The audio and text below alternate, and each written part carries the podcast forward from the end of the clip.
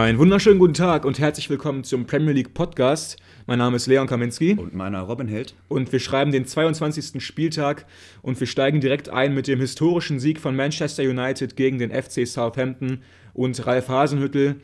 Man United konnte dieses Spiel mit 9 zu 0 für sich entscheiden und hat damit den Premier League-Rekord des höchsten Sieges aller Zeiten eingestellt.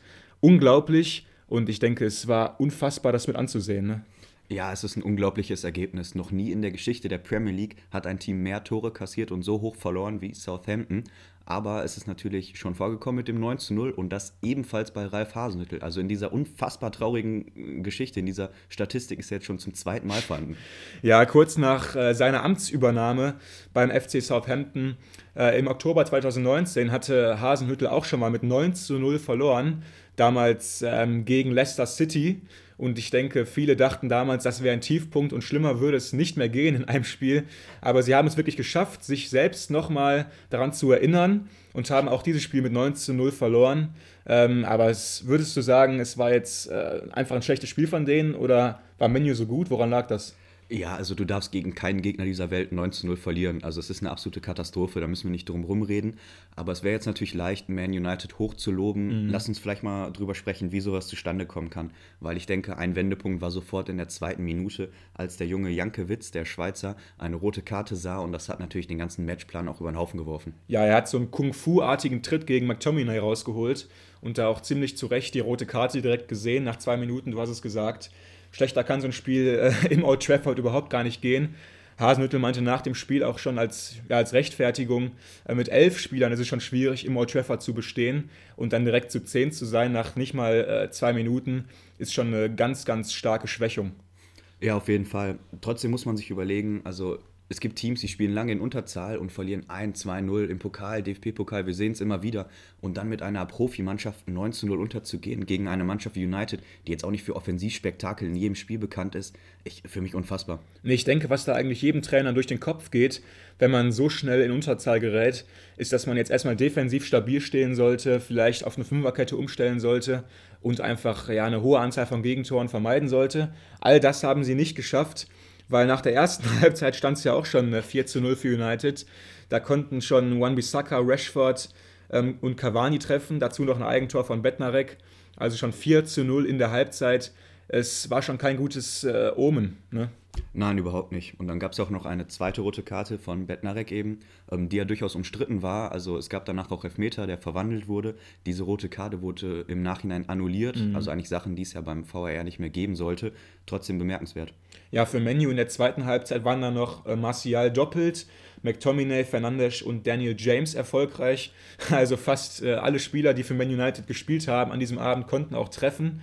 Ähm, was ich immer so finde als äh, Fußballer, wenn man sieht, dass der Gegner heute drückend unterlegen ist, dass man dann vielleicht aufhören könnte. Also nach so einem 5-0, nach einem 6-0, da muss man nicht mehr pressen und alles nach vorne schmeißen, wie es Menu gemacht hatte. Solskjaer meinte auch, er wollte seine Jungs zuerst so ein bisschen stoppen in der Pause, aber er hat dann gedacht, okay, die laufen jetzt einmal, die können sich hier selber heute mal so richtig nach vorne petern, wenn es in der Torschützenliste nachher eng wird. Aber sie haben nie aufgehört. Ja, genau. Ich glaube, da kommt es drauf an, was für Typen du in der Mannschaft hast. Also so Bayern München ist ja auch dafür bekannt, dass sie nie aufhören. Sie werden dann noch stärker nach dem 3-0, nach dem 4-0. Und ähm, ich glaube auch, dass United so ein bisschen so eine Schönwetter-Fußballmannschaft mhm. ist.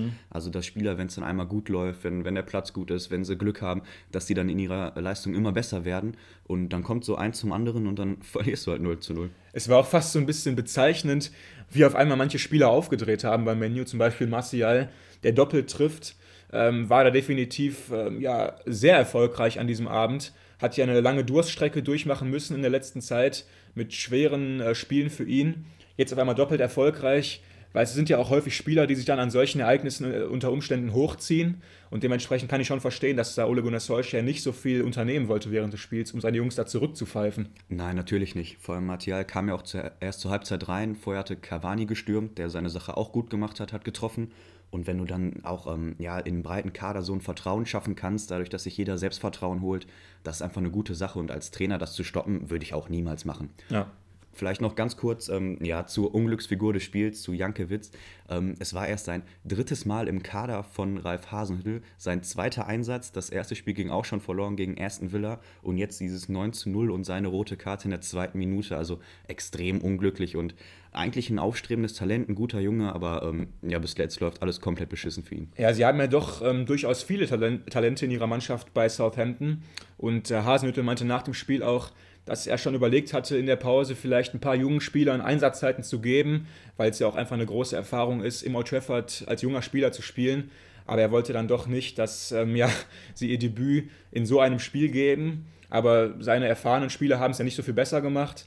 Aber in so einem Spiel draufzukommen als junger Spieler ist ja auch keine schöne Sache. Ne? Nein, so willst du nicht anfangen. Also da in der Halbzeit reinkommen, dann mauerst du 45 Minuten, gewinnst vielleicht zwei, zwei Kämpfe, das, das ist nichts. Also ich denke, er hat da die richtige Entscheidung getroffen und hat ähm, die Leute nicht zum Comeback da, äh, zum Debüt kommen lassen. Ja, durch diesen Sieg konnte Man United ähm, die zweite Position in der Tabelle festigen, stehen da jetzt hinter Man City. Und das zweite Spiel, was wir uns heute etwas äh, genauer angucken wollen, ist das Spiel Liverpool gegen Brighton. Und da gab es auch ein sehr, sehr verwunderliches Resultat. Ja, ähnlich überraschend fast, ähm, denn Brighton konnte mit 1 zu 0 gewinnen in Anfield, also unglaubliches Ergebnis. Und es ist ja das erste Mal, dass Liverpool zweimal hintereinander ähm, zu Hause verliert. Unfassbar. Ja, sie waren zuvor 68 Ligaspiele zu Hause, äh, zu Hause ungeschlagen gewesen, die Jungs von Jürgen Klopp. Und jetzt verlieren sie äh, gegen Burnley zuerst und dann gegen Brighton. Sind jetzt ja auch keine Mannschaften von Weltformat. Zweimal in Folge in der Liga. Unglaublich. Und es war ja auch verdient. Also ich meine, äh, ich denke, nur wenige meinten jetzt, dass Liverpool das Spiel hätte mit äh, vier, fünf Toren Unterschied gewinnen müssen. Sie haben einfach wieder sich zu wenige Großchancen erspielt, haben ihre Chancen dann überhaupt gar nicht genutzt. Und Brighton mit einer sehr, sehr äh, ja, tollen Leistung in der Defensive. Offensiv machen sie eben das Tor. Und dementsprechend ist es auch, auch ja, durchaus verdient, das Spiel dann auch zu gewinnen im Nachhinein. Absolut. Ähm, ich denke, es ist immer eklig, gegen so Gegner zu spielen, die tief stehen. Ich glaube, hier ähm, Brighton hatte vier Innenverteidiger in der Startelf, alle über 1,90. Also das ist unangenehm. Du kommst mit Flanken nicht durch, dann führen die harte Zweikämpfe. Ähm, allerdings hat keiner ihrer Startelf-Spieler eine gelbe Karte mhm. bekommen. Also man kann jetzt nicht von einem unfairen, brutalen Spiel sprechen. Ähm, trotzdem umso überraschender, dass Liverpool da keine Durchschlagskraft entwickeln konnte. Vor allem, dass ja nach dem letzten Spiel eigentlich gut aussah. Die Form ging nach oben. Wir haben drüber gesprochen, ein Arnold, ähm, ein Firmino, alle wieder Kraft getankt, mhm. Erfolgserlebnisse gesammelt und dann so zu Hause zu verlieren, also für mich unerklärlich. Ich habe keinen Ansatz. Ja, aber Brighton ist ja auch wirklich eine sehr, sehr unangenehm zu bespielende Mannschaft. Wie du gesagt hast, sie müssen dabei gar nicht hart spielen. Sie haben äh, Spieler auf dem Feld, die gut verteidigen können, zum Beispiel Louis Dunk, ein Adam Webster. Ich weiß noch damals, als Leicester Maguire verkauft hat an Menu für über 80 Millionen Pfund. Ähm, da sollte eigentlich Louis, Louis Dunk sein Vertreter werden bei Leicester. Und da gab es wohl eine 45 äh, Millionen Pfund Offerte an Brighton die allerdings abgelehnt wurde. Man wollte damals äh, den Abwehrchef im Seebad Brighton unbedingt halten und sie haben es geschafft, ihn zu halten. Mittlerweile formiert er da eine sehr, sehr gute Defensive um sich herum mit Webster und hier hat es auch wieder mal Früchte getragen, ihre gute Defensivarbeit und sie konnten da sehr, sehr beherzt verteidigen. Insgesamt ja auch eine Mannschaft, die mit eher unbekannten Spielern agiert, ähm, die sich aber bei ihnen gut entwickelt haben, mit einem Neil Mopay vorne, sehr gefährlicher Stürmer, äh, mit einem Trossard vorne und mit einem alten Bundesliga-Bekannten in der Startelf mit Pascal Groß. Genau, der ehemalige Ingolstädter spielt auch ähm, riesig auf im Moment, hat eine gute Phase, kommt auch nicht übers Tempo, sondern ist ein sehr intelligenter Spieler mit super Pässen. Ähm, auch in Trossard hätten wir fast in der Bundesliga gesehen, da war Gladbach lange dran, aber dann hat er sich doch für die Premier League entschieden, der kam ja aus Belgien. Ähm, spannende Spieler, ein spannendes Projekt, aber den Torschützen, den hatten, glaube ich, die wenigsten auf dem Zettel, das war Al-Sate, ähm, auch ein ganz krummes Tor, also er wurde angeschossen, passte zum Spiel. Ähm, dann zum letzten Spiel, das wir uns ausgesucht haben für heute. Das dritte auf unserer Liste ist Tottenham gegen Chelsea, das London Derby. Man hatte sich viel versprochen, aber wie so oft in letzter Zeit. Wirklich? Hast du dir viel versprochen gehabt davon? Ja, Riesennamen, große Spieler. Warum nicht? Also ich weiß nicht, du bist mittlerweile schon pessimistisch unterwegs. Ich bin ja echt schon ein bisschen pessimistischer unterwegs, wenn ich mir vorher angucke, welche Mannschaften da gegeneinander spielen. Und äh, wenn ich da auf der einen Seite sehe, dass die eine Mannschaft Tottenham Hotspur heißt und von José Mourinho äh, trainiert werden in dieser, in dieser Spielzeit. Und ich auch die Resultate der, der Spurs kenne gegen die Top Six Teams. Ähm, da habe ich vorher wirklich kein Feuerwerk erwartet und ich sollte auch leider recht behalten im Nachhinein. Tottenham wieder in der ersten Halbzeit vor allem mit einer wahnsinnig defensiven Ausrichtung. Wir kennen es ja schon, darüber müssen wir nicht mehr sprechen. Aber Chelsea hat sie auch gut bespielt, ne? Ja, genau. Ähm, sie hatten aber auch Glück, sie kamen gut rein, ähm, sind in der 24. Minute relativ glücklich zu einem Elfmeter gekommen. Da hat ähm, Werner, ja, ich würde es fast ergaunert nennen, also er macht es clever, äh, Dyer liegt auf dem Boden, ganz kuriose Szene. Werner macht schnell einen Schritt davor, Dyer will im Liegen den Ball klären und trifft dann Werner. Ähm, ja, wenn du so gegen Tottenham, gegen ein Team, was jetzt offensiv ja. nicht die riesen Durchschlagskraft hat, früh in Führung gehst, ist es auch leicht. Aber auch einfach wahnsinnig dumm von Dyer einem Spieler mit seiner Erfahrung, dem darf sowas überhaupt nicht passieren. Ich habe es schon wirklich äh, vorher kommen gesehen, als er da am Boden liegend rumgestochert hat in den Beinen von Timo Werner, der das auch erkannt hat und dann auch hingefallen ist. Das darf ihm nie passieren. Jorginho hat dann den Elfmeter verwandelt, diesmal nicht eingesprungen, der Elver. Er ist ähm, direkt angelaufen und hat auch ohne Sprung den Elver reingehauen. Und äh, ja, ein verdienter Sieg für Chelsea im, im Nachhinein.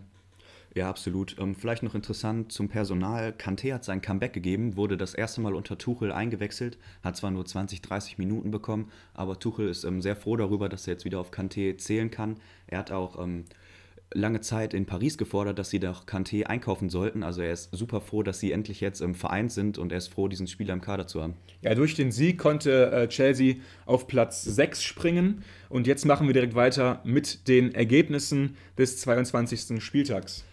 Genau, und da fangen wir an mit der ersten Partie Wolves gegen Arsenal. Da konnten die Wolves zu Hause 2 zu 1 gewinnen. Ähm, durchaus ein äh, Ausrufezeichen von den Wolves. Ähm, auch da zwei rote Karten, also irgendwie ein besonderer Spieltag, was das angeht. Mhm. Sowohl David Lewis in der Nachspielzeit der ersten Halbzeit auch, als auch Bernd Leno in der 72. Minute ähm, haben natürlich auch das Spiel bestimmt. Danach ging nichts mehr für Arsenal. Ähm, wie, wie erklärst du dir das? Ist das jetzt eine Tendenz oder Zufall? Ja, Arsenal hat ja auch gegen die rote Karte von David Lewis zumindest Beschwerde eingelegt. Diese wurde allerdings abgelehnt und er wird den Gunners äh, im nächsten Spiel auf jeden Fall fehlen.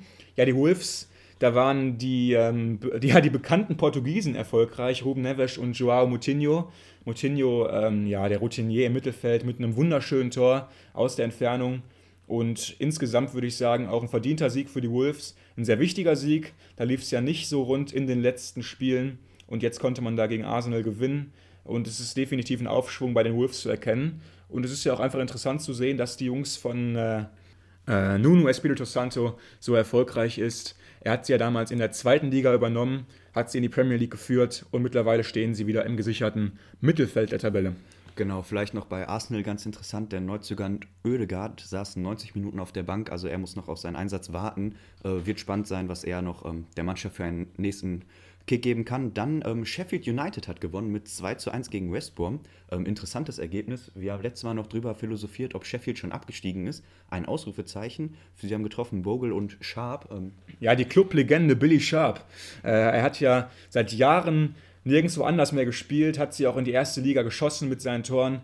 Und der ist ihm immer, immer treu geblieben. Jetzt war er wieder erfolgreich, hat ihnen den Sieg gesichert.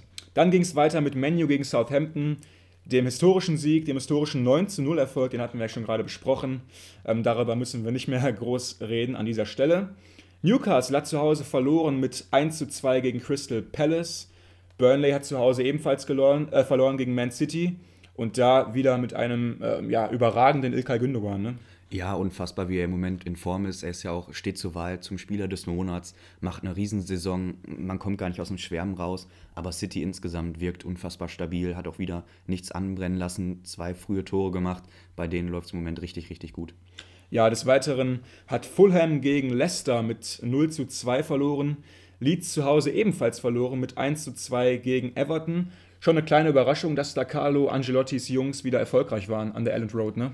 Ähm, ja, also gerade mit Gifil Sigurdsson, interessanter Torschütze darunter gewesen. Ähm, Everton hat ein gutes Spiel gemacht, kam gut in die, ähm, in, in, die Partie rein, gerade die erste Halbzeit sehr überzeugend. Ähm, Calvert Lewin hat ebenfalls wieder getroffen und für Leeds war Rafinha mit einem schönen Tor ähm, erfolgreich. Aber das soll es dazu gewesen sein. Das nächste Spiel war dann Aston Villa, die zu Hause West Ham empfangen haben. Ähm, dort verloren sie allerdings mit 1 zu 3 und da stand vor allem ein Mann im Vordergrund, Jesse Lingard. Ja, Lingard wurde ja jetzt von äh, Man United ausgeliehen, kam da ja gar nicht mehr zum Zug.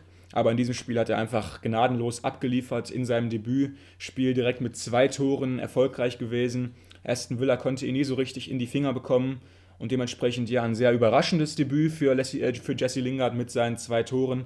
aber eins, was man sich, glaube ich, nicht besser wünschen kann. Ja, es sei ihm gegönnt. Also mit zwei Toren, so willst du starten. Ähm, hatte eine sehr unglückliche Zeit zuletzt in ähm, bei Man United. Ähm, sei ihm gegönnt. Also ähm, er kann froh sein, dass er jetzt da so einen neuen Verein gefunden hat, wo er anscheinend auch diese zentrale Zehnerrolle bekommt. Er bekommt die Freiheiten und warum sollte das nicht klappen? Die letzten beiden Spiele an diesem Spieltag waren Liverpool Brighton 0 zu 1 und Tottenham Chelsea ebenfalls 0 zu 1.